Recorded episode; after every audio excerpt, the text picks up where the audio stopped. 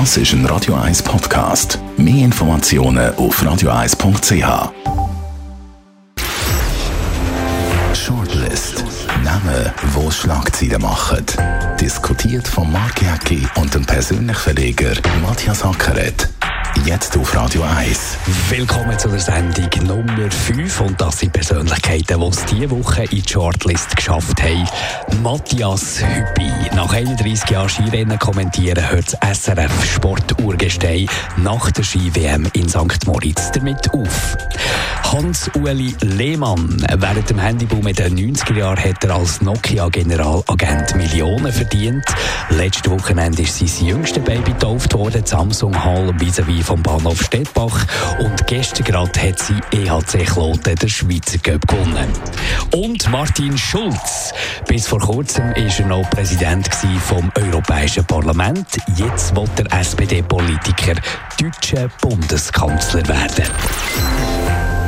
Matthias Acker hat mir für mit dem Martin Schulz. Politisch ist er ja gar nicht so wahnsinnig weit weg von der Angela Merkel. Und darum glaube ich, dass er am Schluss wird verlieren weil man das, was man kennt, halt dann gleich bevorzugt. Das glaube ich ehrlich gesagt auch. Merkel gönnt doch immer. Also die Unbekannte aus dem Osten hat doch alle abrasiert. Wenn man zurückschaut, der Gerhard Schröder, der größte Kanzler gewesen, äh, nach dem Willy Brandt.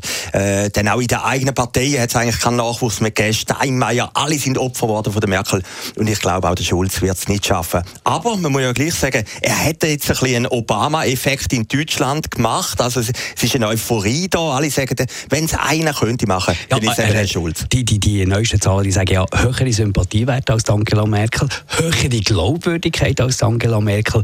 Aber wir wissen nicht, für was es steht. Ja, man weiß nur etwas. Ich meine, 2004 hat es ja eine legendäre Debatte gegeben im Europarat, wo der Silvio Berlusconi gesagt hat, er sei eigentlich der lustige Capo, also der lustige Mann aus dem Konzentrationslager. Es gäbe da so einen Comic in Italien.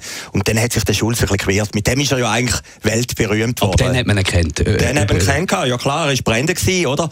Scheinbar muss er ein guter Rhetoriker sein. Ich muss ehrlich sagen, und jetzt macht mich vielleicht ein bisschen unbeliebt, ich habe immer ein bisschen das Gefühl, äh, er ist auch ein bisschen der hässliche Deutsche. Also er hat so einen Arroganz in sich hinein.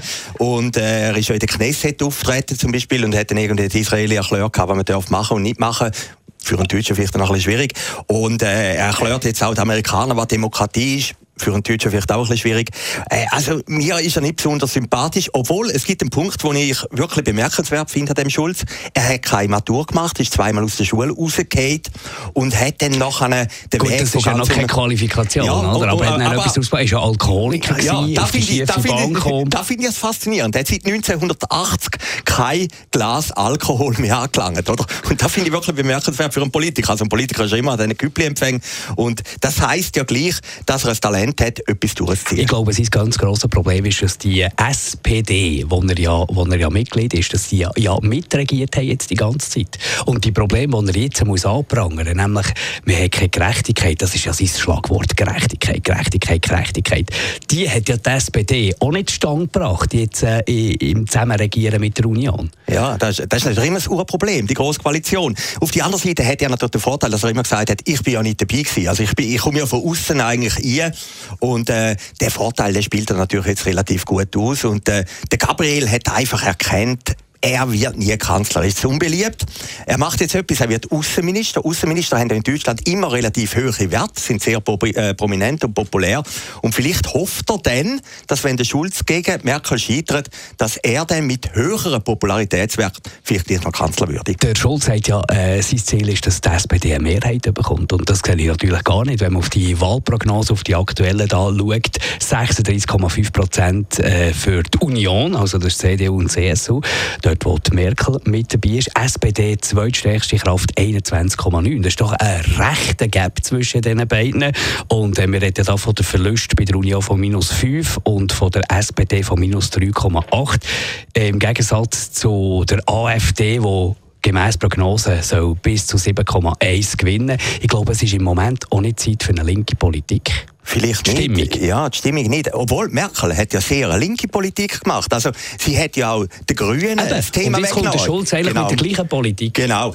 Ein grosses Problem in Deutschland ist doch, dass die Welt heute wirklich eine andere ist. Wir haben die AfD, man kann das nicht richtig einschätzen. Höchstwahrscheinlich, es ist ein bisschen ähnlich wie beim Trump in Amerika. Viele Leute sagen ja gar nicht, dass jetzt eben äh, der Trump würde wählen, oder äh, das war im November gewesen, oder in Deutschland würden sagen, wir wählen die AfD. Darum ist doch die ganze Wahl im Moment noch schwierig, äh, Prognosen zu stellen, wie das rauskommt. Aber Martin Schulz sicher ein erfrischender Kandidat. Erfrischend, auch wenn er nicht so wahnsinnig magst, aber er ist ein guter Rhetoriker. Er, ist, er probiert ja, klar, Klartext klar, zu reden. Klar, und er hat ein gutes Selbstbewusstsein. er hat ja gerade gesagt, er sagt der neue Obama. Also muss man ja gleich sagen, vielleicht ist er ja unser Komplex als Schweizer. Und er war mal Bürgermeister. Gewesen. Von Würselen. Würselen, genau. genau. Und, und wie man weiss ja, im Stadthaus, bei so einem Bürgermeister, dort spürt man natürlich, was das Volk belastet. Also die Probleme, die gehen zuerst mal ins Stadthaus. Von dem her und er war Buchhändler. Gewesen. Und er wollte Fußballprofi werden. Also für uns kleine Schweizer müssen wir sagen, er hat unheimlich viel geleistet. Wir sind heute in der Shortlist ein bisschen eine Mannenrunde. Fällt mir auf, oder der nächste Name, den wir müssen besprechen diese Woche, ist ein Mann, der Hans-Uli Lehmann.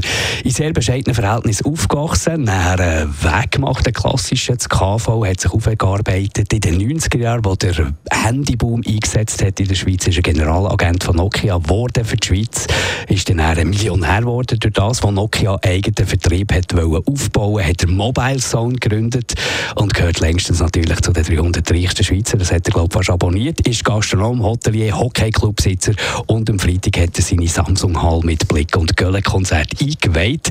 Ich werde völlig unkritisch bei Leuten, die von unten raufkommen, weißt, du, von, von, von nichts plötzlich irgendwie einfach zu, zu reichen Männern werden. Da werde ich ziemlich unkritisch. Mir ist der Hans-Uli Lehmann total sympathisch. Ja, also ich bin das Vergnügen gehabt, mich da eingeladen, darum bin ich vielleicht jetzt auch ein bisschen nicht gerade bestärkt. Oh, nein, sind wir beide, sind wir beide voreingenommen. Sind wir voreingenommen in dieser ah. Samsung-Halle ist eine grossartige Halle, muss man sagen. Also, da stellt einer für 40 Millionen am Stadtrand von Zürich, ist ja in Dübendorf, ist ja nicht ganz Stadt Zürich, äh, Hallen an, als Konkurrenz zum Hallenstadion.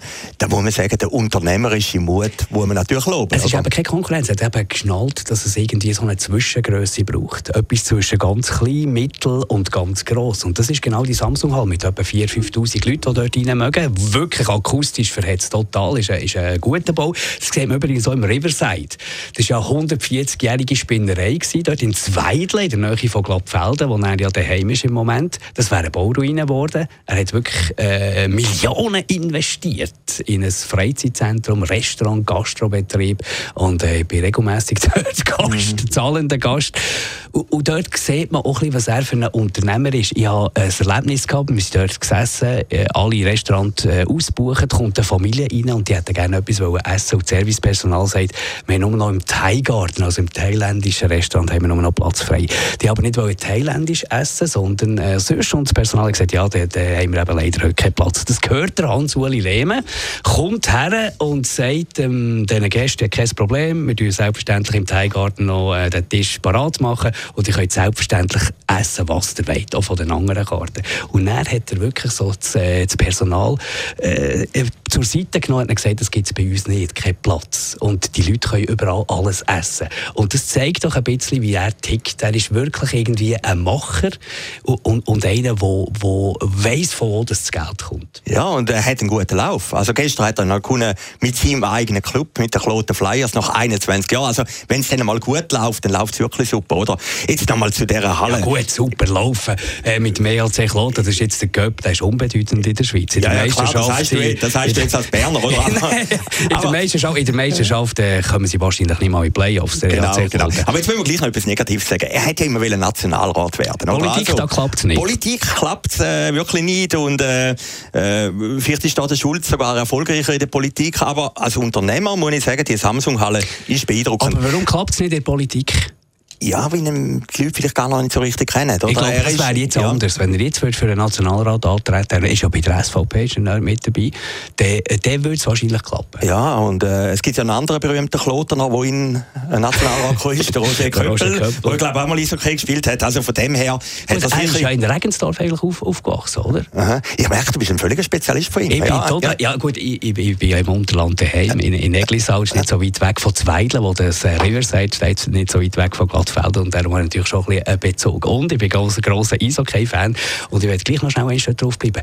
Das ist natürlich auch wieder etwas Positives. Weißt, der Mäzen normalerweise der würde ja jetzt langsam das Portemonnaie auftun und teure Spieler einkaufen, wenn er merkt, das längt nicht. Das macht der Hans-Uli Lehm eben nicht. Er, er, er lässt sich nicht verführen von negativen sportlichen ähm, Resultaten und macht das Portemonnaie auf. Und das spricht eben auch für ihn als Unternehmer. Ja, ich habe das Vergnügen gehabt, ich bin ein bisschen weiter fern gestanden. Da haben zwei Unternehmer geredet am letzten Freitag miteinander.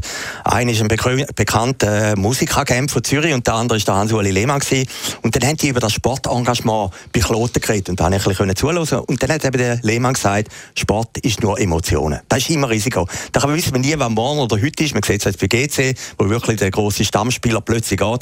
Und, und ich glaube, das ist vielleicht die Stärke von dem Lehmann, dass er sagt, wir müssen zuerst schauen, dass es finanziell irgendwie klappt, bevor wir irgendeine große Euphorie aufbauen. Ich hoffe, er bleibt seinen Tugenden treu, nämlich Bescheidenheit, im Hintergrund sein, Fäden ziehen und lässt sich jetzt nicht anstecken vom Glamour, der natürlich reizt. Oder? Wenn man in der Nähe der Stars ist und so, dann will man selber auf einen Rotteppich. Ich hoffe, er bleibt dort der bescheidene Typ, der er ist. Und gefallen hat mir am letzten Freitag, dass der Blick eigentlich angefangen hat, äh, da muss ich euch Berner ein bisschen zu denken geben. Man kann, man kann in Zürich wirklich eine tolle Musik Musik machen. ich bin schon fast Zürcher. Wir gehen zu Matthias Hüppi. Der ist unverdächtig, ist weder Zürcher noch ist er Berner. Seit 1981 als Sportjournalist beim Schweizer Fernsehen tätig. Viele von uns haben noch nie ein Skirennen ohne Hüppi erlebt. Jetzt nach der WM ist fertig. Da hört der Matthias Hüppi mit Skirennen kommentieren auf. Die meisten bedauern aber vor allem, dass der Bernhard Russi aufhört gleichzeitig. Und das ist doch eben so ein bisschen Matthias Hüppi sein Problem. Er ist nicht everybody's darling. Ja, er hat ein bisschen das Handicap wie ich. Also wir Ostschweizer haben halt nicht den schönen Dialekt wie du. Und das ist vielleicht das Hüppi-Trauma. Der Hüppi ist ja irgendwie einfach mit dem Bernhard Russi groß geworden. Muss man seine Karriere anschauen. Äh, er hat ein, bisschen ein paar Semester Jura gemacht, hat einen Onkel Gibt es Parallelen zu dir schon wieder? Genau, ja. Der hat einen Onkel im Schweizer Fernsehen, das war der Martin Vogler, der Brüder vom Bundesrat, das war der Sportchef. Gewesen. Und dann ist er irgendwie das Fernsehen eingekommen, also ich wollte jetzt sagen mit Vitamin B oder so, hat das gut äh, recht und schlecht gemacht, wie man das halt macht, oder? Aber mit dem Russi zusammen hat er plötzlich einen neuen Glamour bekommen. Und, und man muss jetzt ganz ehrlich sagen, wenn die beiden kommentieren, es ist wirklich gut. Und er, und er hat keine Fallhöhe. Ja, der, ja. der Matthias Hüppi, keine Versprecher, nie unvorbereitet. Das sagen auch Leute, die mit ihm zusammengearbeitet haben. Ist keiner so gut vorbereitet, so perfekt vorbereitet wie er. Ich meine, so Rainer Maria Salzgeber, der Glamourboy, ja, der sympathische Typ, den man überall gerne hat. Wir merken an seine Moderationen, das ist nicht alles bis ins letzte Detail vorbereitet. Der nimmt das Leben auch ein bisschen locker. Ja, er, Matthias, läuft, er läuft übers Wasser, oder? Genau, ja. das ist der Matthias Hüppi nicht. Ja. Und ich kann mir vorstellen, das macht ihn manchmal auch ein bisschen verbissen. Ja, der Matthias Hüppi ist eigentlich der Lehmann der Moderatoren, oder? er wird immer ein bisschen unter dem Wert er wird immer ein unter dem Werk geschlagen, äh, während vielleicht der, der Salzgeber eher der Schulz ist, wenn wir jetzt nochmal die Figuren nehmen. Aber du, jetzt muss ich gleich noch etwas Interessantes sagen wichtig, wir haben vorhin gesagt, wir reden nicht über die Frauen. Wir müssen gleich über die Frauen reden. Wie hat Frau Hüppi reagiert, als sie beide äh, zurückgetreten sind? Ja, nur äh, irgendwo gelesen, sie ist traurig. Sie ist sehr traurig, ja. Aber warum? Das habe ich noch nicht gelesen. Das ist irgendwie eine sehr boulevardeske Geschichte. Wie hat Frau Russi reagiert? Die ist froh die hat sich gefreut, oder? Und das sagt ja vielleicht auch noch viel. Also, äh, du, du hast schon äh, Eheerfahrung. Das heißt ja vielleicht gleich noch, wenn wir vielleicht einmal die Ehe analysieren von Bernhard Russi und die von Matthias Hüppi. Wie einem sagt Frau, super, dass du aufhörst, und beim anderen ist sie traurig, oder? Und das sagt doch auch sehr viel aus. Er ist ja selber auch extrem sportlich. Äh, auch dort ist er ein völlig disziplinierter Typ. Und das kann, glaube ich, manchmal schon ein bisschen Frust auslösen. Wenn man so viel macht für eine Karriere, so viel für einen Arbeitgeber macht, so viel auch für sich selber macht, und die anderen immer Glamour-Boys sind, ich kann mir vorstellen, das ärgert nicht Matthias Hüppi. Ja gut, er hat mal den Schweizer Medienpreis bekommen und da finde ich völlig zu Recht. Oder? In St. Gallen ist er natürlich ein, ein Weltstar. Etwas anderes ist doch interessant, wenn man 20 Jahre lang neben dem Bernhard Russi sitzt. Das ist so eine Überfigur. Ich habe irgendwo angelesen, der Hüppi habe in der Jugend jedes Skirennen geschaut von meinem Russi. Das ja, der war Fan. Gewesen. Fan hat dann, glaube ich, ein Buch bekommen, Bernhard Russi, in den 70er Jahren signiert, wo der Bernhard Russi für Matthias, äh, da in Bernhard, oder? da hat er, glaube ich, heute noch als Ikonen aufbereitet. Und dann hockst du plötzlich 20 Jahre neben dem was geht da einem ab, oder? Das, das muss ja etwas Grandioses sein. Und Schilse Bernhard Rossi bringt äh, Matthias Hüppi vor jedem Rennen noch einen Espresso. Aha, also aha. ich meine, da muss man mal vorstellen, das musst du auf die Zunge lassen gehen. Der Bernhard Rossi, der dir einen Espresso serviert, das ist wahrscheinlich äh, Bauchpinselei ohne Ende und Bestätigung ohne Ende für einen Matthias Hüppi. Und jetzt können wir doch gleich noch ein bisschen spekulieren über das großartige Ende. Also es war gut inszeniert, ist allen Internetseiten gekommen, grosse Nachrufe, eben die beiden hören auf. Ich glaube, da ist von Bernhard Russi ausgegangen. Der Bernhard Russi ist gekommen und hat gesagt, Matthias, ich höre nach dieser Ski-WM auf. Das ist eine Spekulation von mir. Und, und der Hüppi hat das einfach müssen zur Kenntnis nehmen. Aber Matthias Hüppi muss noch ein bisschen arbeiten. Wahrscheinlich der Bernhard Rossi nicht. Ist jetzt das, äh, wird er noch seine Jobs können machen dort im Schweizer Fernsehen und so langsam äh, auslaufen seine Karriere oder kommt da noch etwas bei Matthias Hüppi? Schwierig zu sagen. Ich meine, er hat einen Arbeitsvertrag im Schweizer Fernsehen und wenn du mal dort angestellt bist, dann bist du natürlich lebenslänglich angestellt. Aber das ist ja vielleicht der Unterschied zwischen uns Normalsterblichen, also ich zähle mich auch zu denen, äh, uns Hüppis, oder? Die und eben, Privatwirtschaft. Genau, genau. Und Bernhard Rossi, der halt dann langsam entschwebt. Das war Shortlist von dieser Woche. Danke vielmals für das Interesse. Unbedingt abonnieren als Podcast, nachhören, wenn ihr es verpasst habt. Und dann hören wir uns nächste Woche wieder. Danke, Matthias Ackeret. Shortlist mit dem Mark Jäcki und dem Matthias Ackeret. Zum Nachlesen und Abonnieren als Podcast auf radioeis.ch.